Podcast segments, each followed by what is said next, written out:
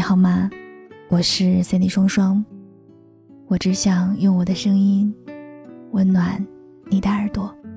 我在上海向你问好。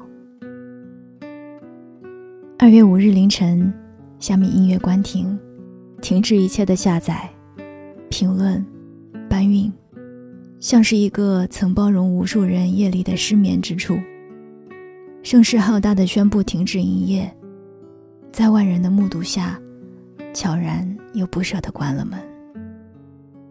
那个曾经承载无数人悲伤的、愉快的、难过的、离别的、欢聚的音乐盒子，那个印着“瞎子”的红色标志，走过十二年的时光，却莫名的给人一种像是在时间的隧道里，慢慢的转动着，继而静止着。我花了很长时间。看了一些故事，突如其来的离别，总是让人觉得伤感。有人说，我在这里听过五千八百八十二次歌，陪伴彼此两万三千九百四十六次。五月天是我最钟情的人，最爱的歌曲是《终于结束的起点》，在这个起点结束了我的青春与成熟。有人说，我拥有的两千多个音乐好友，即将要走散了。也有人说，我一首一首的搬歌，搬到凌晨四点，脖子上的疼痛就是辛苦一夜的证明。可比起身体的酸痛，远不止内心的不舍。还有人说，夏蜜陪伴我度过人生的十年，像是拥有一个能够随时懂我。猜中我想听歌曲的好友，每首推荐的歌曲都能恰好说出我当下的感受。可我再也没有时间和热情去维护下一个音乐软件。年华悄悄流逝，看不见时光的更替，却发现那些陪伴已久的人，慢慢走散了。